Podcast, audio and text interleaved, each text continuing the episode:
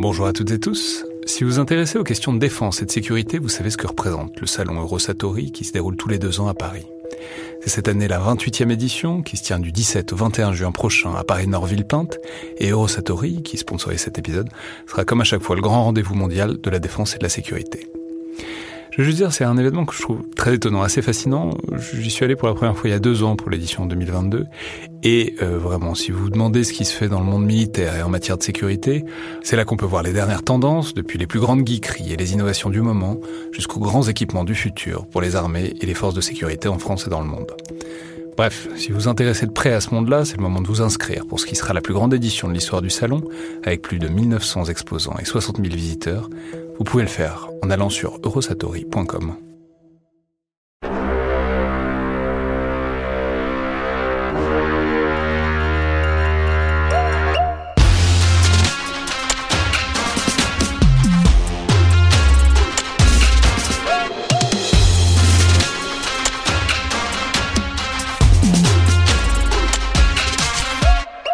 Bonjour à toutes et tous et bienvenue sur Le Fil de l'épée, un podcast consacré à l'histoire de la guerre et des conflits armés, coproduction entre le collimateur et Parole d'Histoire, un podcast par ailleurs associé au Rubicon et réalisé en partenariat avec le Centre des études de sécurité de l'IFRI et avec le soutien de la DGRIS du ministère des Armées.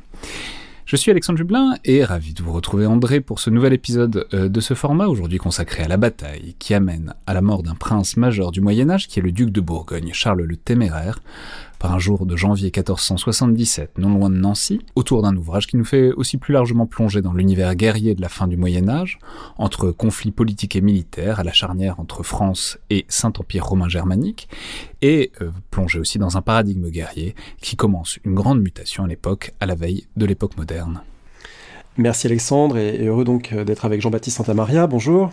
Bonjour.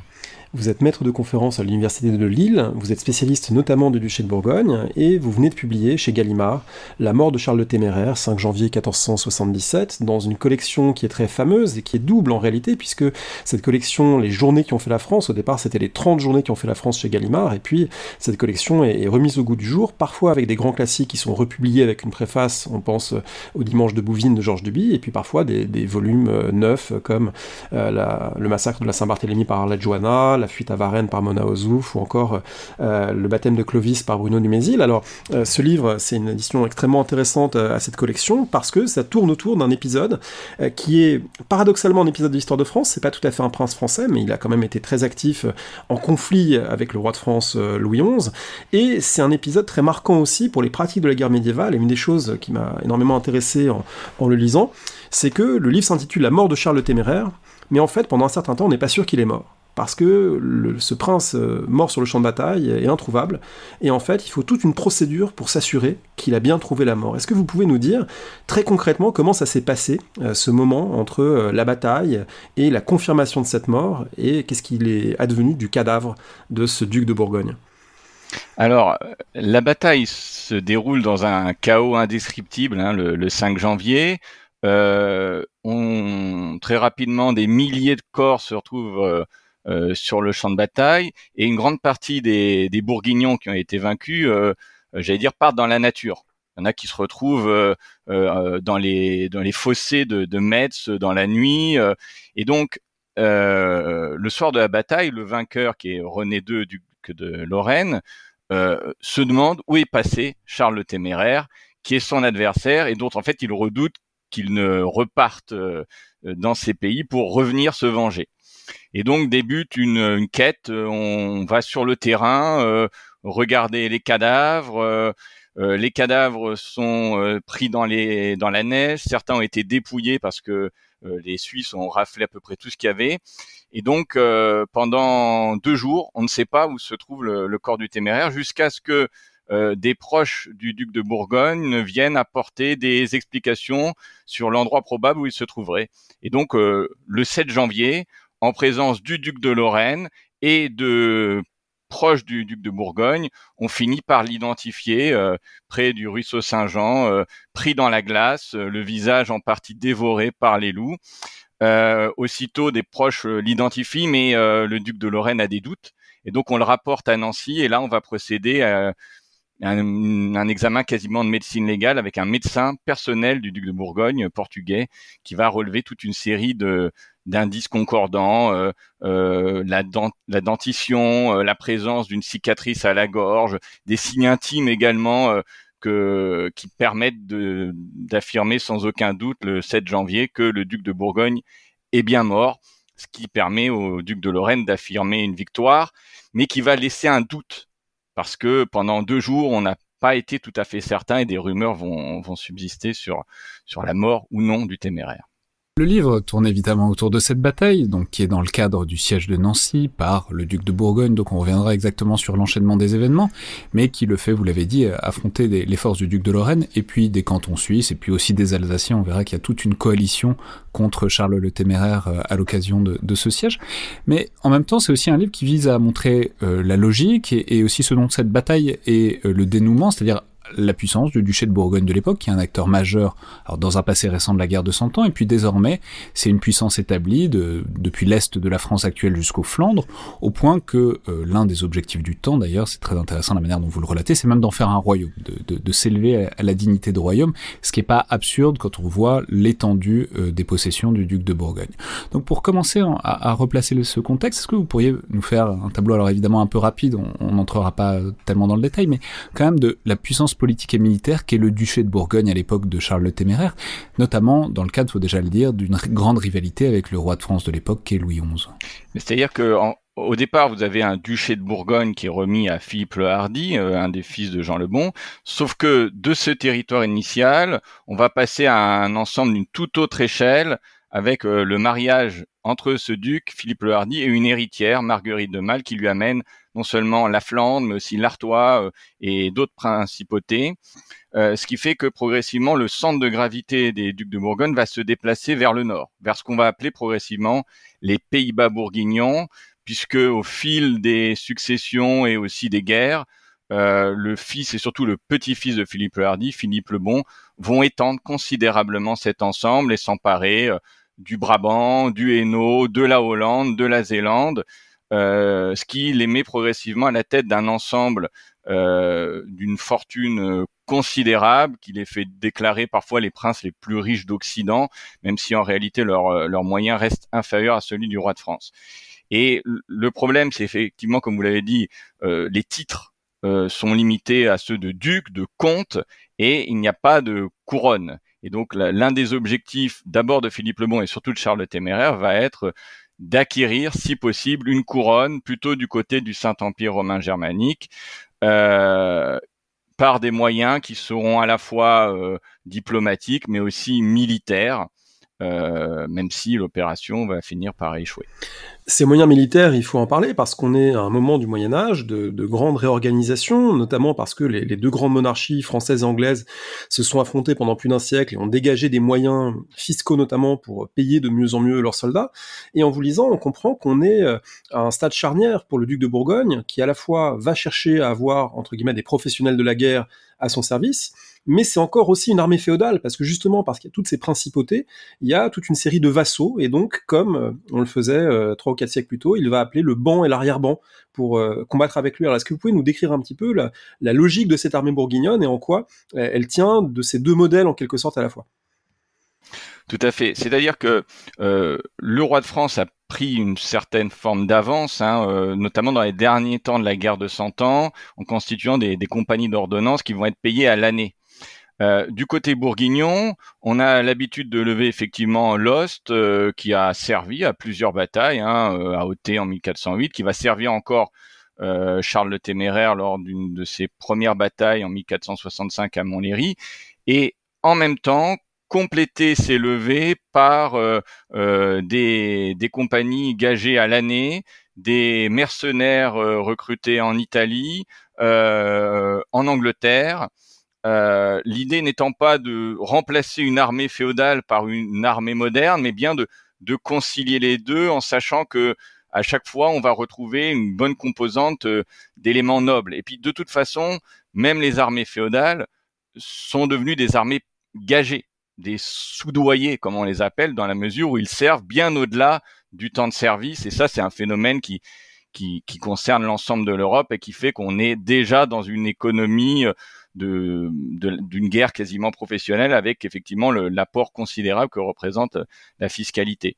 Et donc quand Charles arrive au pouvoir en 1467, même déjà du, dans les dernières années de la vie de son père, euh, il a un outil militaire qui est euh, marqué par cette dimension féodale et il continue de l'utiliser d'ailleurs en exigeant que ses vassaux viennent euh, conformément à leurs engagements, à leur, euh, à leur fief et en même temps euh, faire appel à des combattants professionnels étrangers ou spécialisés dans des dans des fonctions que les nobles ne peuvent pas apporter, en particulier dans dans l'artillerie. Donc euh, il y a cette idée vraiment d'un ensemble euh, composite.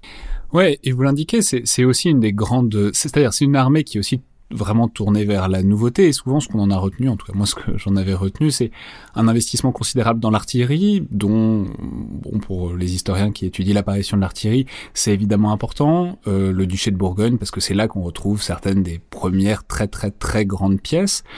Et euh, ce que vous indiquez bien, c'est que c'est un investissement réel, c'est un investissement aussi euh, stratégique et tactique de la part de Charles Le Téméraire qui mise beaucoup dessus par l'équipement, mais aussi, on va le voir assez rapidement, aussi dans ses campagnes, peut-être un peu trop même indiquez-vous. Oui, c'est-à-dire que l'artillerie vraiment a, acquis une importance de plus en plus grande par rapport au XIVe siècle où elle sert euh, en partie, il faut le dire, à, effrayer l'ennemi hein, dans les premières batailles de la guerre de Cent Ans ou, à couvrir l'avancée euh, des, mineurs qu'on fait progresser vers les murs.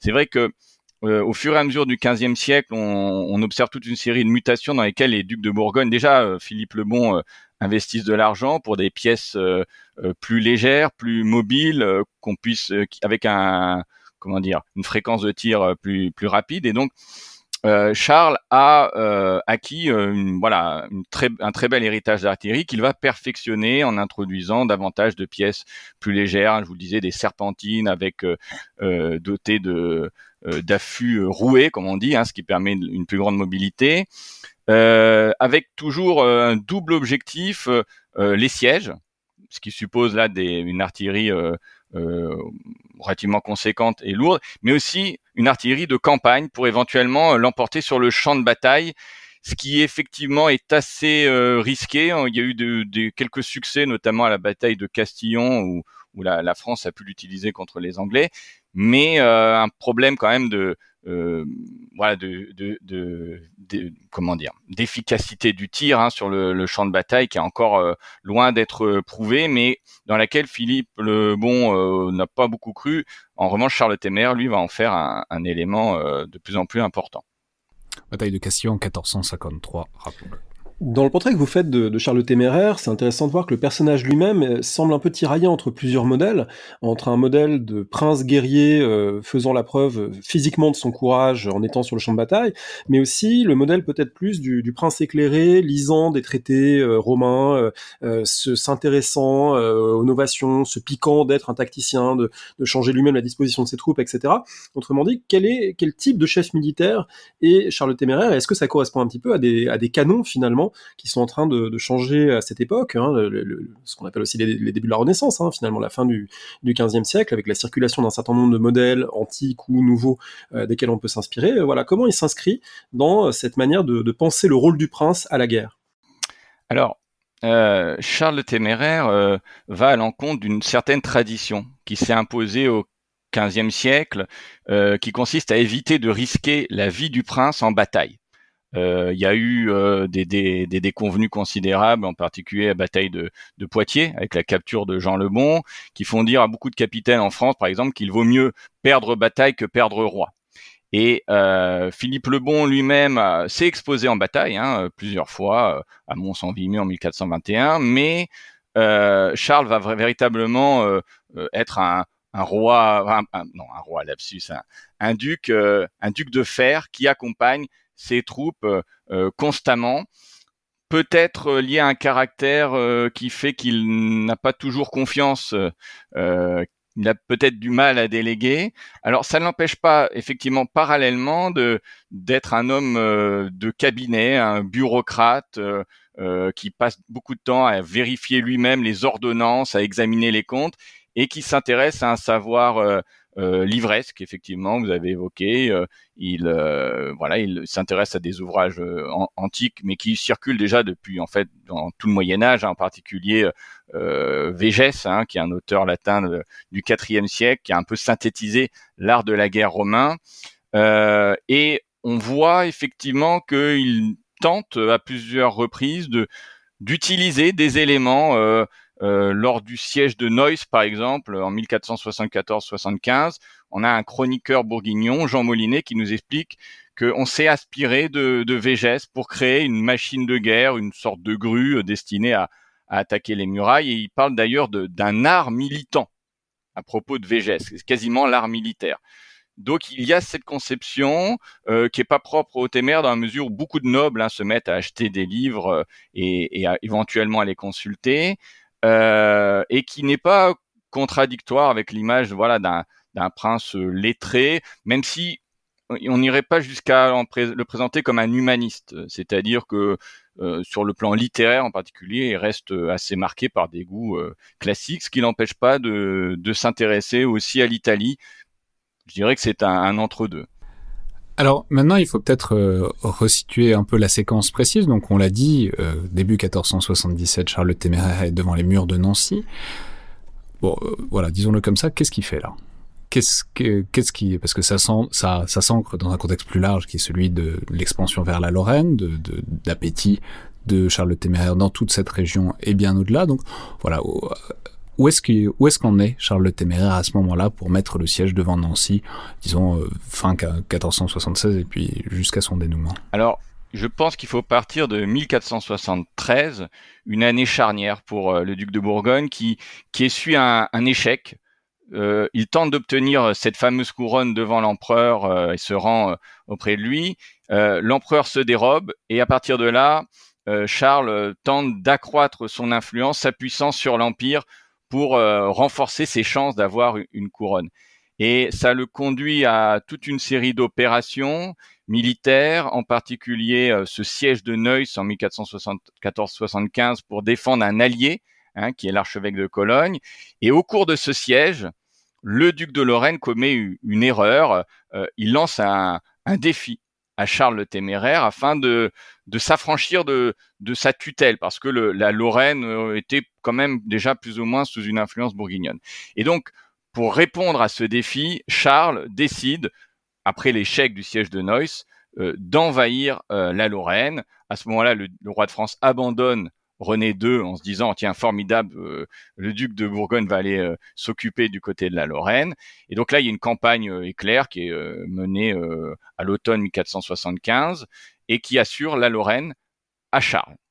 Sauf que très rapidement, il va être appelé sur un autre théâtre d'opération beaucoup plus compliqué pour lui. Au cours de l'année 1476, la Suisse. Hein, pour des raisons euh, notamment d'expansion de Berne qui menace la Savoie, Charles estime qu'il doit intervenir pour sauver cette fois-ci l'allié savoyard. Et au cours de cette campagne, il subit un certain nombre de défaites. Et au fil des défaites, la Lorraine commence à euh, contester l'autorité bourguignonne. Et donc, très rapidement, au cours de l'été, un certain nombre de places euh, se mettent à tomber. Et euh, Charles a à peine le temps de reconstituer des troupes euh, entre août et septembre euh, du côté de, de, la Bourgogne que la capitale de la Lorraine, dans laquelle il y a une garnison bourguignonne, se trouve menacée. Et c'est donc pour sauver la garnison bourguignonne de Nancy que Charles repart avec une armée qu'il n'a pas eu le temps de, de préparer autant qu'il le voudrait. Malheureusement pour lui, la garnison se rend à la suite d'une euh, mutinerie. Euh, et euh, lorsqu'il arrive devant Nancy, en fait, la ville est, tombée entre les mains des, Lorrains. Et donc, après avoir essayé d'affronter le duc de Lorraine, qui se dérobe pendant plusieurs semaines et qui d'ailleurs part vers la, Suisse, Charles décide de d'assiéger de nouveau Nancy euh, et donc là, on est à l'automne 1476 euh, et ce siège va durer pendant que les, les Nancéens résistent. Euh, René II va chercher des renforts du côté de la Suisse et de l'Alsace et revient le 5 janvier. Et entre-temps, Charles ah, refuse de partir. décide de rester et d'affronter la coalition coûte que coûte, ce qui n'est pas forcément le calcul le plus raisonnable. Alors ça, c'est un petit peu un, fil euh, directeur du livre, c'est que à un certain nombre d'étapes, euh, le personnage central de votre livre, euh, on peut pas dire qu'il ait fait toujours les, meilleurs choix, et notamment le choix de faire la guerre aux Suisses en 1476, et peut-être à plus forte raison le choix de passer par les armes une garnison entière de Suisse en s'assurant d'une réputation de, cruauté, de brutalité qui peut-être n'était en fait pas exceptionnel pour l'époque, mais en tout cas, ça lui a collé euh, énormément par la suite. Euh, cette campagne suisse de 1476, c'est quand même aussi un tournant, parce que euh, c'est déjà un, Charles Téméraire très affaibli qui livre bataille en 1477. Est-ce qu'on peut revenir sur ces moments de 1476 où la confrontation, notamment avec les troupes suisses, lui a causé énormément de dégâts, aussi bien militaires que pour sa réputation? C'est un, moment, un moment clé. L'intervention du téméraire en Suisse s'explique d'abord parce que euh, les Suisses, depuis euh, déjà euh, la fin des années 1460, sont très inquiets de la poussée bourguignonne. Charles a acquis des terres en Alsace qui effraient non seulement les Alsaciens mais les Suisses, et donc progressivement une attitude méfiante se, se fait jour en Suisse. Euh, jusqu'à ce qu'en 1474, on assiste à une première euh, première coalition euh, qui aboutit d'ailleurs à une défaite bourguignonne à, à, Héricourt, donc au nord de, la Franche-Comté.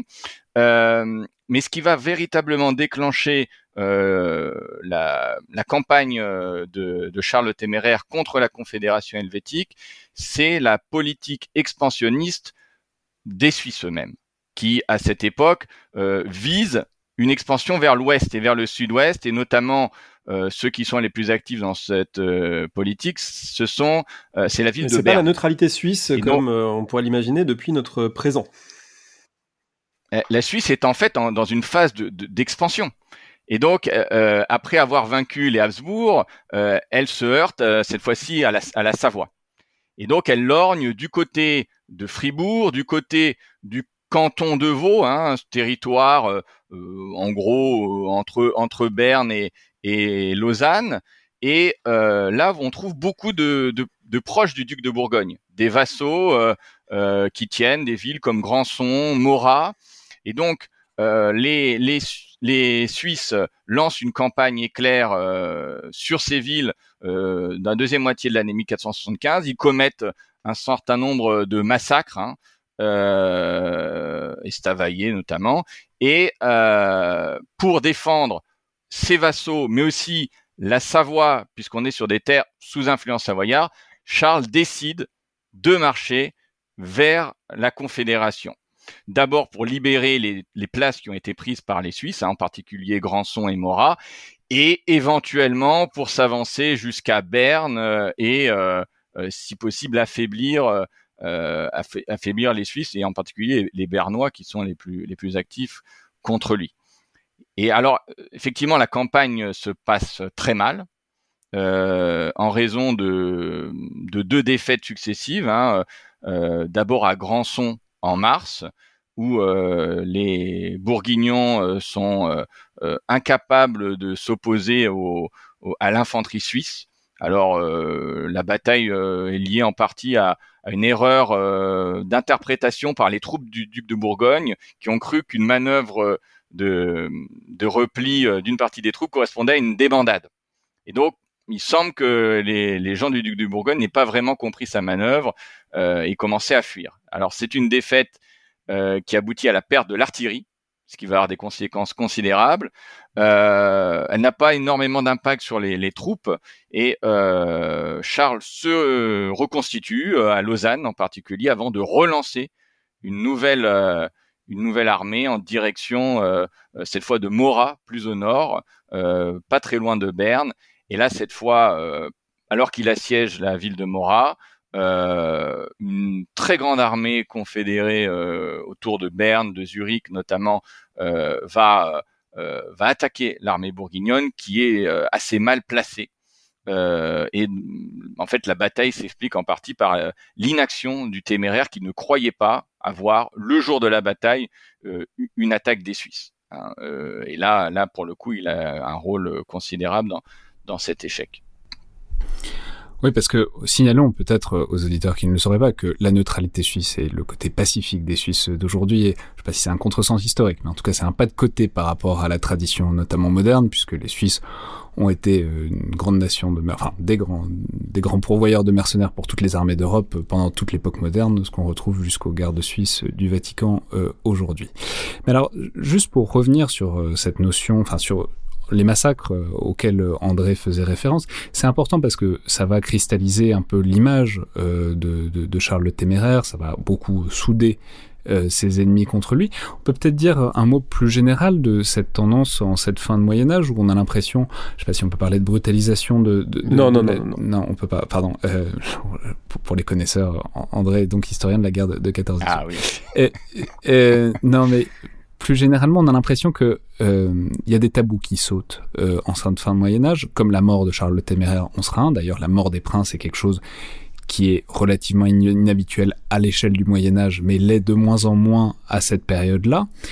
Et de, de, la même manière, euh, on voit qu'il y a une sorte de, dialogue, de massacre. Euh, Charles le Téméraire massacre des gens, il finit par se faire massacrer. Donc, est-ce qu'on peut parler peut-être de cette euh, violence croissante dont on a l'impression qu'elle s'affranchit de plus en plus des cadres préalables, enfin du côté borné qu'elle avait pendant une grande partie du Moyen Âge? Alors, ce qu'il faut comprendre, c'est euh, un facteur aggravant, c'est tout d'abord l'augmentation des effectifs non nobles on a de plus en plus une guerre de gens du commun euh, qui n'appliquent pas nécessairement les règles de la chevalerie, euh, notamment pour des raisons économiques. C'est-à-dire que la rançon de, de miliciens n'a pas grand intérêt. Et par ailleurs, euh, lorsque un prince comme Charles le Téméraire affronte des communautés qu'il considère comme inférieures, il estime qu'elles, en fait, elles relèvent de la rébellion. Et donc, on ne traite pas des rebelles comme on traite un, adversaire. La rébellion autorise la mise à mort. Et en particulier, lorsque vous avez des places fortes qui résistent au-delà du raisonnable, euh, dans la mesure où elles n'ont aucune chance d'être d'être ravitaillées ou, renforcées. Et donc, euh, Charles, effectivement, va euh, par exemple, lors de la prise de Granson, avant la bataille de Granson, la, ville est prise, euh, il va pendre un certain nombre de, mercenaires qui se trouvaient dans la ville. Euh, il se trouve que ce type de massacre a lieu de part et d'autre, mais dans le Saint-Empire romain germanique, la, propagande, hein, disons-le, des, adversaires de, Charles, que ce soit les, Alsaciens, les Strasbourgeois et, les Suisses, cette propagande prend parce que Charles euh, a, tous les défauts. C'est le prince d'abord français, parce que pour eux c'est un latin, un welsh, un étranger qui va euh, détruire la nation germanique. Et donc, euh, le, comparer à un tyran sanguinaire, à, euh, à, au turc de Bourgogne, hein, comme l'appelle euh, un, chanoine de Bâle, explique qu'en réalité, il, se comporte de manière inhumaine, et en retour, ben, forcément, il appelle à lui euh, la pire des violences. Donc, je dirais que euh, il y a une, victoire euh, sur le plan de comment dire du storytelling, comme on dirait, hein, c'est-à-dire que euh, les les Suisses ont réussi à installer l'idée qu'ils étaient des victimes, ce qui est toujours euh, efficace. Effectivement, il faut dire que Charles s'est illustré à plusieurs reprises, effectivement, par des, massacres contre des villes. Hein. Il y a eu déjà le Liège en 1468, et que dans l'Empire, en fait, on a peur d'un prince trop puissant. Hein, l'idéal du prince dans l'Empire, c'est euh, euh, l'empereur Frédéric III qui, gouverne les choses à distance, mais qui n'a pas beaucoup de moyens. Donc il y, y, a vraiment une, un effet de peur qui se renforce par rapport à une situation qui est effectivement déjà euh, marquée par euh, un, accroissement de la, violence euh, indéniablement, ne serait-ce que parce que les guerres sont, plus longues, plus fréquentes. Hein. C'est vrai que le 14e, 15e siècle est marqué par alors, on n'ira pas jusqu'à une brutalisation, hein, effectivement, ne serait-ce que parce que le, nombre de morts journaliers de 14-18 correspond à une belle bataille médiévale, hein, mais il y a assurément euh, une condamnation euh, plus plus ferme de ce de ce prince. Alors dans son camp même, certains lui reprochent hein, son, son action violente, notamment des clercs qui expliquent que c'est une des raisons de son son échec. Mais c'est un avis qui est pas forcément partagé au sein de la cour, notamment parce que, comme, comme vous le disiez, les Suisses eux-mêmes ont une réputation épouvantable. Euh, il y a, c'est connu, hein, des, ordonnances des, cantons qui expliquent, euh, notamment à Zurich, qu'il est interdit de profaner les cadavres et d'arracher leur cœur tant que la bataille n'est pas terminée. Voilà. Euh, donc effectivement, l'image des Suisses est totalement différente, mais parce qu'ils sont dans une phase d'expansion et comme vous le disiez, ce sont des fournisseurs de de mercenaires, hein, ce qu'on appelle le, le, service armé, qui est relativement bien organisé en Suisse et qui va d'ailleurs bénéficier à, à, René II de Lorraine. Hein. Il va, il va recruter, euh, non pas, il va pas s'allier à la Confédération, il va recruter des Suisses. Cette guerre euh, marquée, euh, comme toutes les guerres, par la violence, mais par une violence dont les contemporains ont l'impression qu'elle est croissante, il y a, un terme à l'époque pour l'employer, écrivez-vous. Alors, c'est ce que nous appellerions peut-être guerre totale. Au passage, une notion, Alexandre, il faudra peut-être qu'un jour qu'on fasse un retour critique ensemble sur l'historiographie de la guerre totale, parce que c'est quelque chose qui a été très remis en cause. Mais à l'époque, vous écrivez qu'on parle de guerre mortelle. Hein, ce qui semble un pléonasme, mais qui est une manière pour les contemporains de qualifier quelque chose euh, qui semble déréglé. Oui, disons que c'est une guerre dans laquelle euh, est engagé, euh, je dirais, le, bien public. Il y a une menace absolue sur euh, le prince, sur, le, sur son État, ou éventuellement sur l'Église. C'est un, une guerre qui met en péril mortel en fait le bien commun et qui, euh, à ce titre, exige euh, des réponses extrêmement brutales. Alors, c'est pas propre au duc de Bourgogne. Hein. Euh, les rois de France, lorsqu'ils partent en guerre contre les milices flamandes, sortent l'oriflamme à Saint-Denis. Euh, c'est la guerre mortelle et là aussi, on voit des, des massacres de part et d'autre. Hein. À Courtrai, c'est les chevaliers français qui sont massacrés par les milices flamandes. Et puis, deux ans plus tard, à Cassel, pas à Cassel, à, à Mont-Saint-Pével, euh, c'est la même chose. Puis encore en 1328 euh, à Cassel. Mais là encore, on retrouve ce conflit entre euh, milice urbaine et, et armée, armée princière, féodale, en tout cas assez largement nobiliaire. Réveillez-vous, Picard, Picards et Bourguignons, apprenez la manière d'avoir de bons bâtons, car voici le printemps et aussi la saison. Pour aller à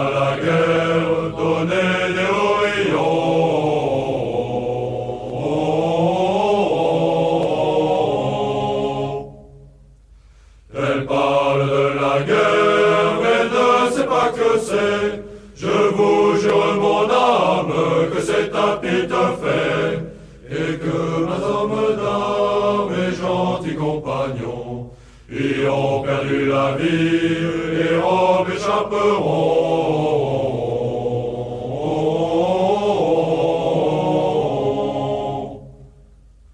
où est ce duc d'Autriche? Il est aux Pays-Bas, il est en Basse-Flandre avec ses picards, qui nuit et jour le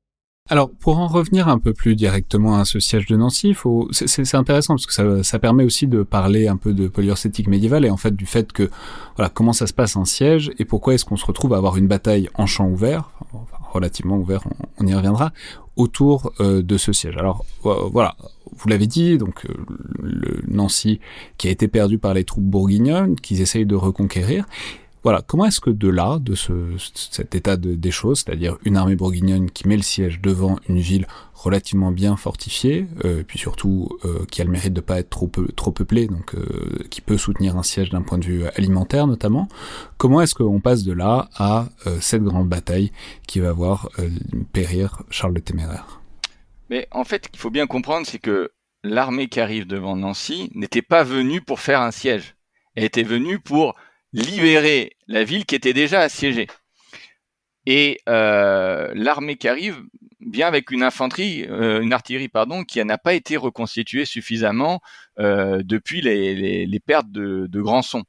Donc l'idée du téméraire, c'est de lancer le siège, de faire venir au fur et à mesure de nouveaux canons, en particulier en les faisant fondre euh, dans les villes du Nord ou en récupérant euh, de l'artillerie qui est dans les, arsenaux des villes. Et donc, lorsque le siège débute, euh, il n'a pas véritablement assez d'artillerie pour, pour opérer une brèche. De toute façon, même avec, je dirais, bon matériel comme devant Neuss un an et demi plus tôt, ça n'a pas fonctionné. Parce que du côté des villes, il y a aussi une amélioration de la défense. Hein. On se met à, à, à édifier. Euh, D'abord, euh, on rempart les murs, c'est-à-dire qu'à l'arrière, on, on met euh, des, des, des, tonnes et des tonnes de terre pour les protéger. On commence à abaisser un peu les, les fortifications. On établit des défenses avancées, ce qu'on appelle des boulevards, pour justement euh, euh, bloquer les tirs directs et éventuellement commencer à disposer de l'artillerie défensive. Ce qui fait que d'ailleurs, au cours du siège, on tire aussi sur le duc de Bourgogne. Donc, je dirais que les, moyens euh, sont clairement pas adéquats, ce qui ne veut pas forcément dire que le duc de Bourgogne espérait une percée. Bon, euh, je suis sûr qu'il en aurait été ravi, mais euh, l'idée était peut-être de provoquer euh, une confrontation avec l'armée du duc de Lorraine, du duc de Lorraine seul, et pas avec tous ses alliés. Mais là, là, ça n'était pas prévu au programme avec en plus une armée qui elle-même avait été déjà un peu affaiblie parce que euh, on sait déjà que la désertion dans les armées médiévales et modernes est un phénomène euh, absolument récurrent et que c'est rare de partir à 5000 et d'arriver 5000 euh, sur le champ de bataille. Mais en plus de ça, il y a un certain nombre de capitaines qui peuvent faire défection. Vous évoquez notamment un, capitaine italien qui était allié de Charles et qui s'est dit que peut-être que faire le siège de la ville qu'on devait libérer en plein hiver en Lorraine c'était peut-être pas une si bonne idée que ça, et donc qui a, qui a tourné Kazakh. Donc, euh, est-ce que cette armée du duc de Lorraine, elle n'est pas aussi affaiblie, comme le sont souvent hein, ces armées euh, médiévales, euh, par ces phénomènes d'effritement des effectifs? Oui, alors euh, effectivement, le, siège a lieu d'abord à l'automne, puis pendant l'hiver, et tout d'abord, le pays n'est pas tenu. C'est-à-dire que Nancy est attaquée, mais les autres places sont entre les mains du duc de Lorraine, de ses partisans. Il y a des renforts euh, euh, d'Alsaciens et donc en permanence vous avez des attaques. Euh, on peut signaler par exemple dans le village à côté de Nancy, Saint-Nicolas-de-Port, où étaient des, soldats bourguignons blessés, des massacres. On attaque des renforts qui arrivent. Donc en fait, progressivement, tous les renforts qui pourraient arriver au duc de Bourgogne finissent par par lui manquer. Euh, et euh, dans le camp bourguignon, on a effectivement euh, la trace de, désertion, d'abord individuelle, et le duc de Bourgogne commence par menacer d'exécuter tous ceux qui s'enfuiront. et puis, effectivement, de manière plus, comment dire, plus inquiétante, une grande défection, hein, effectivement, qui est celle de ce comte de Campobasso, qui a lieu aux, aux alentours du 1er janvier. Euh, alors Campobasso, il fait partie de ces hommes de guerre italiens qui ont été recrutés euh, euh, par Charles depuis notamment 1472.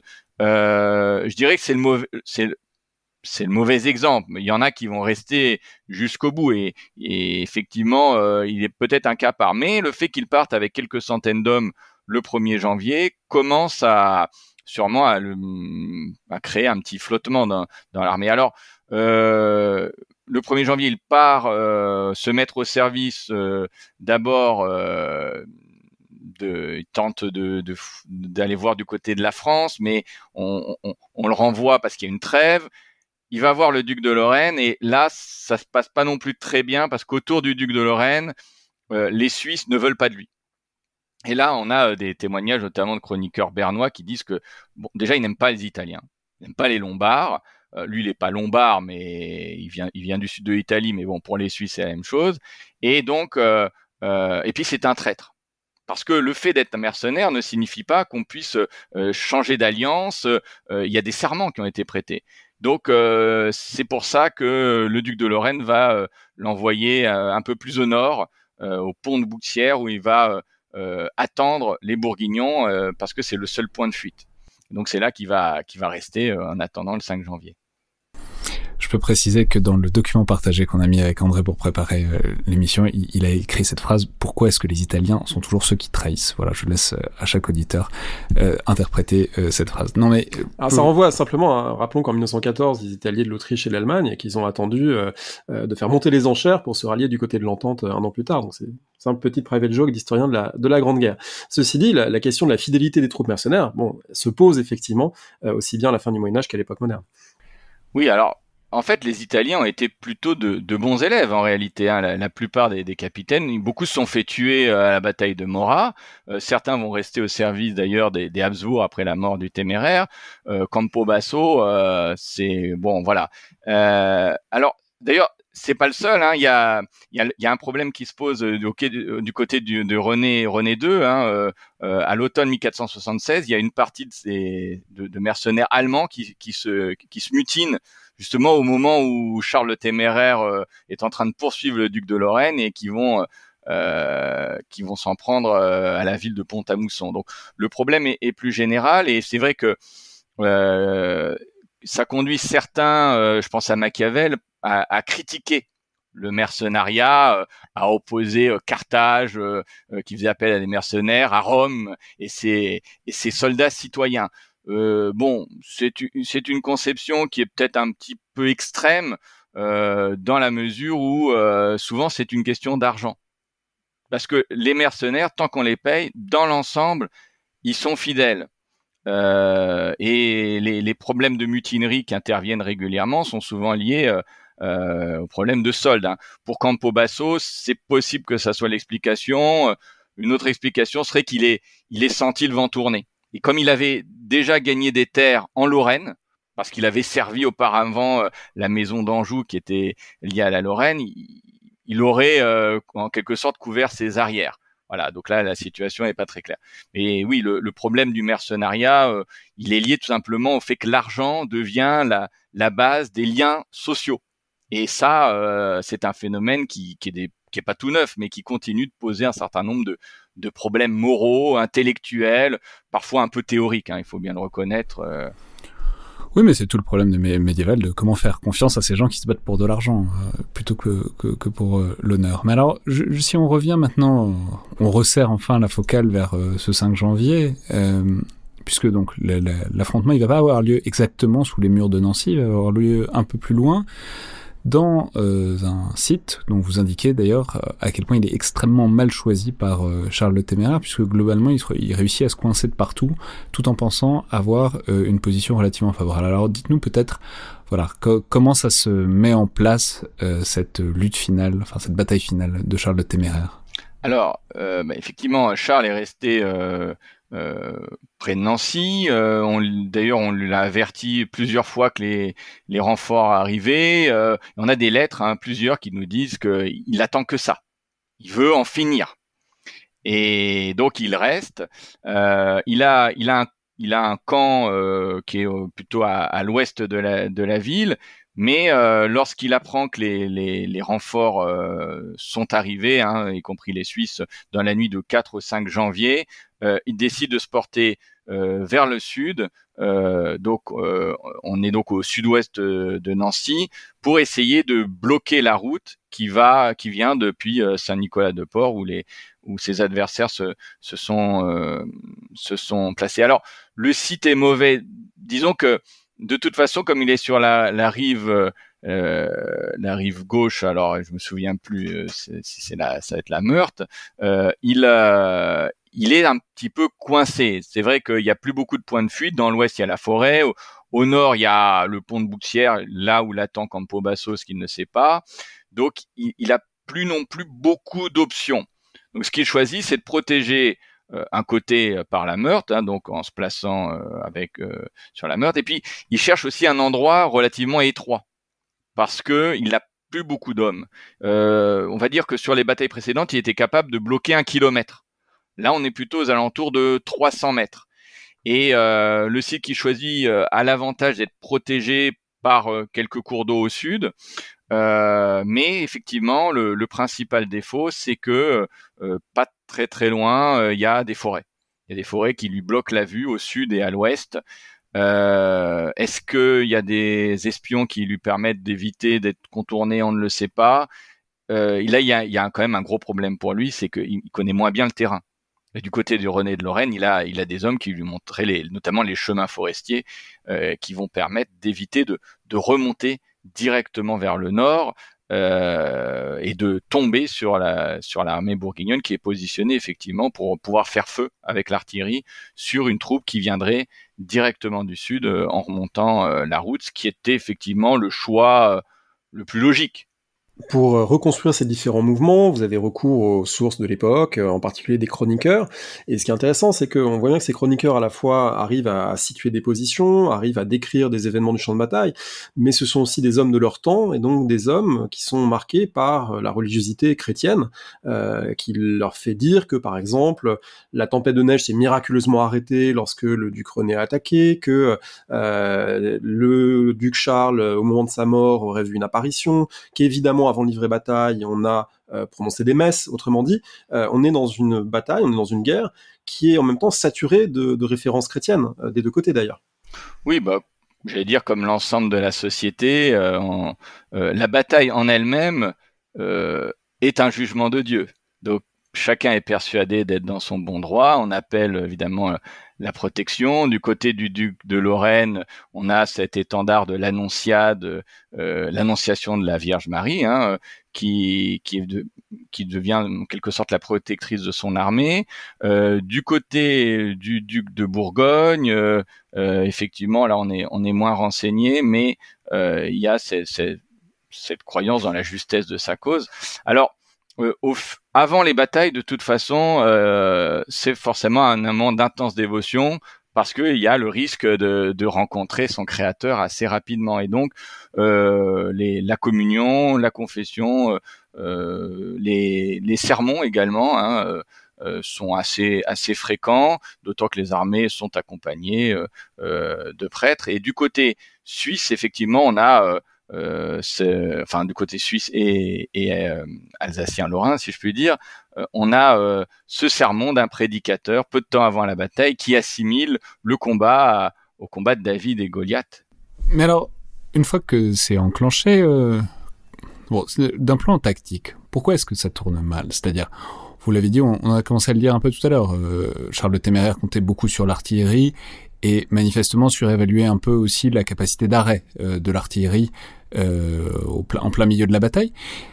Mais pourquoi il perd? Qu'est-ce qui se passe mal exactement au sein de cette bataille pour Charles le Téméraire? Alors, déjà, il doit faire avec ce qui lui reste. C'est-à-dire qu'on estime que ses effectifs ont fondu.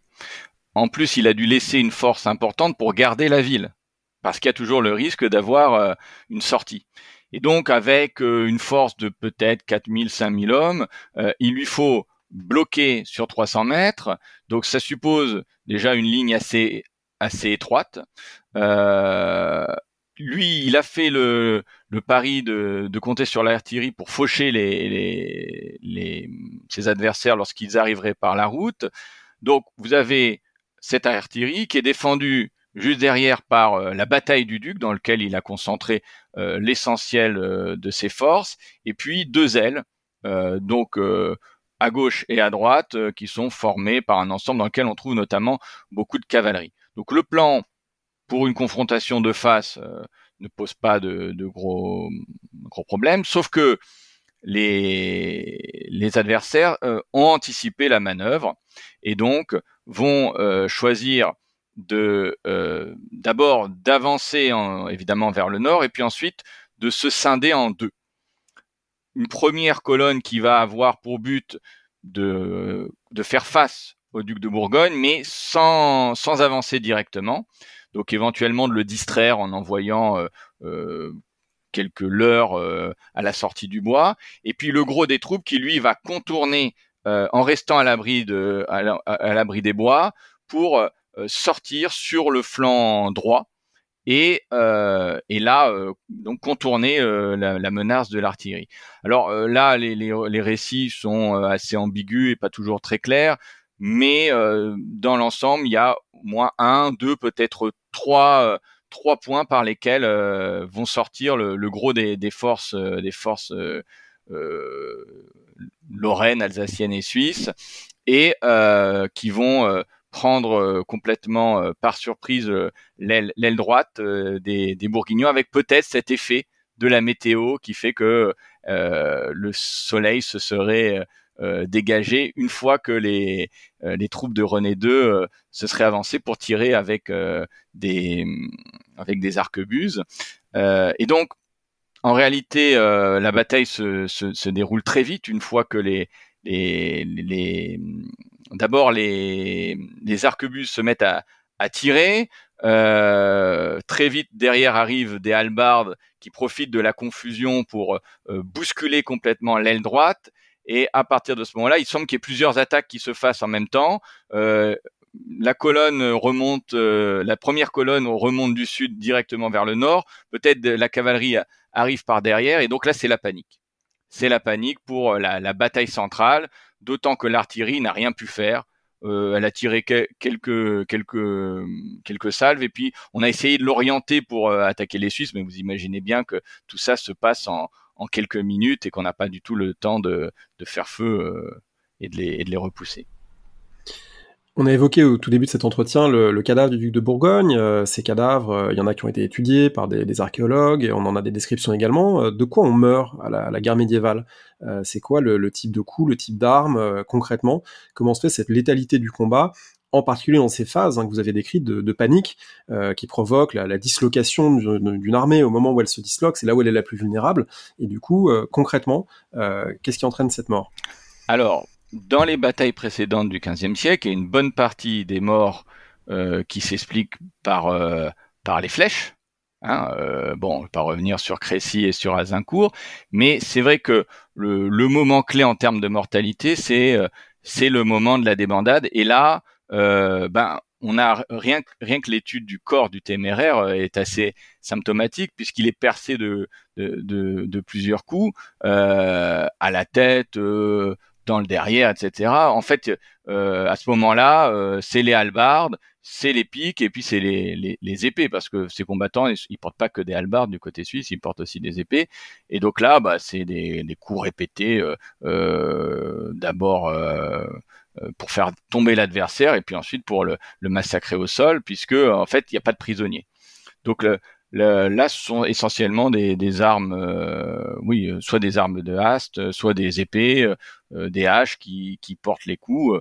Euh, les blessures sont, il y a trois ou quatre blessures mortelles, hein, ce qui prouve que voilà, on tue autant qu'on peut et puis rappelons que les, même les armures médiévales, c'est-à-dire même quelqu'un aussi potentiellement armé avec autant de moyens que Charles le Téméraire, ça n'a rien d'invulnérable du tout. Il y a éminemment de jonctions, de points faibles, etc. Surtout quand euh, le cavalier est désarçonné euh, et au sol, c'est, enfin, je veux dire, on, peut voir beaucoup d'armures de Charles le Téméraire qui sont très impressionnantes, très belles, très ornées, sont des, des outils euh, limités. Oui, ça permet de gagner du temps quand même. C'est-à-dire que c'est plus long, plus laborieux, et donc pendant la bataille, dit dire de face, euh, ça protège euh, plutôt bien. Et, et, il y a plusieurs fois où il a été, s'est retrouvé au contact, et bon, il, qu'il a été blessé à la gorge, mais il a réussi à survivre. Euh, mais effectivement, c'est, c'est pas, c'est pas un, un, remède miracle, et, et, surtout quand on se retrouve au sol. Euh, ce qui est probablement le cas du téméraire dans ces cas-là, eh effectivement, toujours facile de trouver, de trouver la faille. S'il s'est fait percer le fondement, comme vous le rapportez euh, si bien, c'est vraisemblablement qu'il est tombé de cheval à un moment, euh, effectivement. Oui, oui, oui. C'est possible d'ailleurs même que ça soit des, on ne sait pas bien. Les Français disent que c'est des Bourguignons qui l'ont fait tomber. Euh. Bon, il faut imaginer la panique qui s'est emparée. Il faut imaginer ce que c'est que des mouvements de foule dans laquelle la foule est entièrement armée d'armes blanches. voilà. Du coup, on a un duché euh, décapité, on a une partie de l'armée euh, littéralement massacrée sur le champ de bataille, notamment par des Suisses, comme on l'a dit, assez vindicatifs euh, suite aux, campagnes précédentes. On a également une partie des capitaines et des nobles qui ont été faits prisonniers, qui vont être rançonnés. donc tout ça fait que la, construction politique, à la fois ambitieuse et malgré tout assez disparate et, fragile des ducs de Bourgogne, bah, prend un coup fatal, même si on met un petit peu de temps à, s'en rendre compte, à mesurer l'ampleur de la catastrophe, mais euh, très clairement, il y a là un, coup d'arrêt euh, à cette puissance bourguignonne. Alors, euh, l'un des défauts du téméraire avec le fait d'être assez impatient, c'est qu'il n'a pas eu de fils. Ce qui veut dire qu'à sa mort, il y a une héritière, Marie de Bourgogne, mais c'est une jeune femme de 19 ans qui n'est pas mariée et donc qui constitue aux yeux des adversaires de la Bourgogne une, une potentielle proie. Et donc effectivement, euh, très rapidement, euh, la chute de l'armée bourguignonne entraîne euh, deux effets catastrophiques. D'un côté, une intervention française qui va se diriger du côté du duché de Bourgogne de manière plutôt pacifique et efficace, et de l'autre vers le nord, vers l'Artois et la Flandre, avec une véritable expédition militaire menée par le roi euh, et qui va euh, sérieusement menacer les, les, villes de Flandre. Donc première menace. Euh, la deuxième, c'est une série de révoltes qui éclatent dans les Pays-Bas.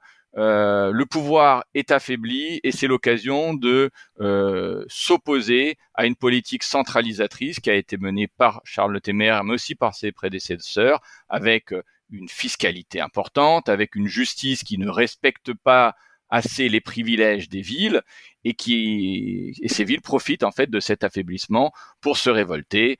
Euh, on commence à décapiter les conseillers euh, de Charles le Téméraire et euh, finalement Marie de Bourgogne doit accepter d'accorder ce qu'on appelle le grand privilège en février 1477 qui renforce considérablement les privilèges des villes et qui affaiblit l'administration bourguignonne mais qui ne la détruit pas. En réalité, les, même les, rebelles flamands, gantois notamment, euh, ne vont pas jusqu'à euh, contester totalement l'existence des institutions fondées par les ducs de Bourgogne. Ça, c'est une partie assez fascinante puisque on voit, c'est-à-dire, bon, il y, a une obsession du Moyen Âge pour le droit, pour les privilèges, pour etc., toute une sorte de corpus juridique on est capable de pinailler pendant très très longtemps pour des points de détail et c'est extrêmement important et en même temps on voit c'est fascinant cette phase qui s'ouvre avec la mort de Charles le Téméraire où en fait ben quand la personne puissante est morte on est quand même un peu dans une logique euh, de fait accompli et notamment c'est très amusant de voir Louis XI très fidèle à sa réputation en ça de l'univers c'est la reine etc mais qui du coup en fait bon, prend tout ce qu'il y a à prendre euh, sans vraiment euh, se, soucier de qui euh, lui doit hommage, qui lui doit pas hommage. En fait, c'est il y a, y a, une capacité à balancer par-dessus bord en quelque sorte tous les artifices juridiques extrêmement compliqués de la répartition des pouvoirs au Moyen Âge dès que dès que c'est possible en fait. Il y a la voie de droit et puis il y a la voie de fait.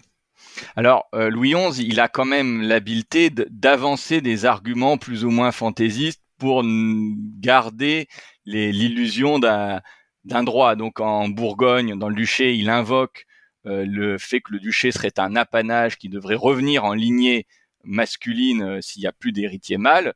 Là, c'est une pure escroquerie intellectuelle. Et puis, il invoque également un autre argument qui est que Marie de Bourgogne est euh, sa filleule. Effectivement, il était là au baptême pour de Marie, et à ce titre, il se présente en protectrice. Et donc, il vient défendre les droits. Euh, là où c'est carrément euh, euh, délirant, c'est en, Bourgogne et en Franche-Comté, où il affirme qu'il est là pour protéger Marie contre les Suisses. Voilà. Bon, là, effectivement. Bon, l'argument vaut ce qu'il vaut, mais il y a, une, bataille juridique en même temps, hein, notamment pour faire de Charles le Téméraire un félon un, traître qui, qui, est quand même vassal du roi et qui, et qui s'est retourné contre lui. Donc cet argument du droit, il est à géométrie variable, c'est évident, euh, mais euh, on ne l'oublie pas parce que ça permet éventuellement d'acquérir euh, peut-être des, soutiens ou de préparer l'avenir dans d'éventuelles négociations. Peut-être pour terminer sur euh, cette figure euh, de Charles Téméraire et sa postérité, il est dit téméraire en français, c'est pas exactement le surnom dans toutes les langues, c'est assez intéressant de voir que sa mémoire euh, est pas exactement identique partout. Qu'est-ce qu'il en reste finalement? Et quelle image il a en fonction du point de vue qu'on adopte sur lui? Alors, bon, déjà, il y a le point de vue des, vainqueurs. C'est le tyran, le meurtrier, et on va trouver dans le monde suisse, suisse-allemand et plus largement en Allemagne des chansons populaires contre Charles le Téméraire jusqu'au 19e siècle. Bon, donc il y a toute cette tradition. Et puis cette fois-ci dans les dans les terres bourguignonnes, effectivement, le, le surnom qui s'impose, c'est celui de Charles le Hardy qui est d'ailleurs toujours utilisé euh, dans l'historiographie belge euh, ou dans la version euh, dans, le, en, néerlandais. le, le, terme de téméraire, effectivement, il s'impose plus tardivement, notamment au XIXe siècle, quand on en fait une espèce de, figure tragique, romantique, d'un homme porté par la folie de l'ambition euh, jusqu'à la mort, ce qui est évidemment une vision qui s'inspire d'un auteur français, Philippe de Comines, euh, qui oppose le roi euh, calculateur, habile, à ce Charles poussé par la rancœur, la, la folie jusqu'à la mort. Philippe de Comines ayant abandonné la cause de Charles le Téméraire pour celle de Louis XI, ceci dit en passant, bien sûr. Et peut-être euh, finalement pour pas non plus euh, laisser les auditeurs sur l'impression que le, duché de Bourgogne s'effondre complètement, on, peut mentionner qu'il va y avoir un, une sorte de retournement paradoxal. Alors évidemment, le duché n'est jamais aussi faible qu'au moment juste de la mort de Charles le Téméraire, mais de cette faiblesse va paradoxalement, euh, cette se transformer en, force puisque bah, donnons la fin, en tout cas la poursuite de l'histoire, tout ça va être récupéré par l'Empire, par un descendant de l'empereur, le fils de l'empereur, et puis tout ça va finalement, par le, jeu des alliances et des successions, finir par aboutir, euh, par être légué à Charles Quint, euh, le futur roi d'Espagne et le futur empereur. Et donc paradoxalement, de cette période de faiblesse va arriver, euh, va ressortir finalement la période peut-être de plus grande puissance, en tout cas du détenteur du duché de Bourgogne. Oui, c'est il faut distinguer le duché de Bourgogne et ce que l'on peut appeler euh, l'État bourguignon ou la grande principauté de Bourgogne. Le duché, il reste perdu, 1477, mais effectivement, euh, Marie de Bourgogne va épouser Maximilien de Habsbourg et à partir de ce moment-là, on va voir se coaliser un ensemble euh, considérable tourné contre la France, soyons clairs. En fait, c'est c'est un problème classique de balancier en géopolitique. Euh, L'Angleterre vaincue, la France paraît dominée et donc un certain nombre de puissances vont s'allier contre elle et donc on va voir euh, cumuler non seulement le Saint-Empire, euh, ce qu'on va appeler les Pays-Bas bourguignons, mais aussi par le mariage entre Jeanne, héritière de la Castille et de l'Aragon, avec Charles avec euh, non pas avec Charles Quint, avec son père Philippe le Beau, euh, la, la réunion de, cet ensemble entre les mains de, Charles Quint, qui continue de se dire duc de Bourgogne. Hein. Et d'ailleurs, une fois qu'il a capturé François Ier, euh, euh, après la bataille de Pavie, il exige qu'on lui rende le duché de Bourgogne. Hein, comme effectivement euh, son, arrière-grand-père Charles euh, euh, l'avait détenu. En fait, il supporte pas cette idée. il continue d'ailleurs de, maintenir l'ordre de la toison d'or de, Philippe le Bon. Et François Ier va promettre de rendre le duché de Bourgogne, mais évidemment. c'est une promesse qui a été arrachée quasiment sous la menace, hein, et donc il n'en tient pas compte. Mais la dynastie des Habsbourg continue de se dire duc de Bourgogne, et effectivement de, de, se mettre dans les pas euh, de cette, euh, de cette dynastie, en plus de l'héritage Habsbourg espagnol qu'elle a déjà acquis à la fin du XVe siècle. Merci beaucoup Jean-Baptiste Santamaria. Avec plaisir. Merci André. Merci Alexandre, merci Jean-Baptiste Santamaria.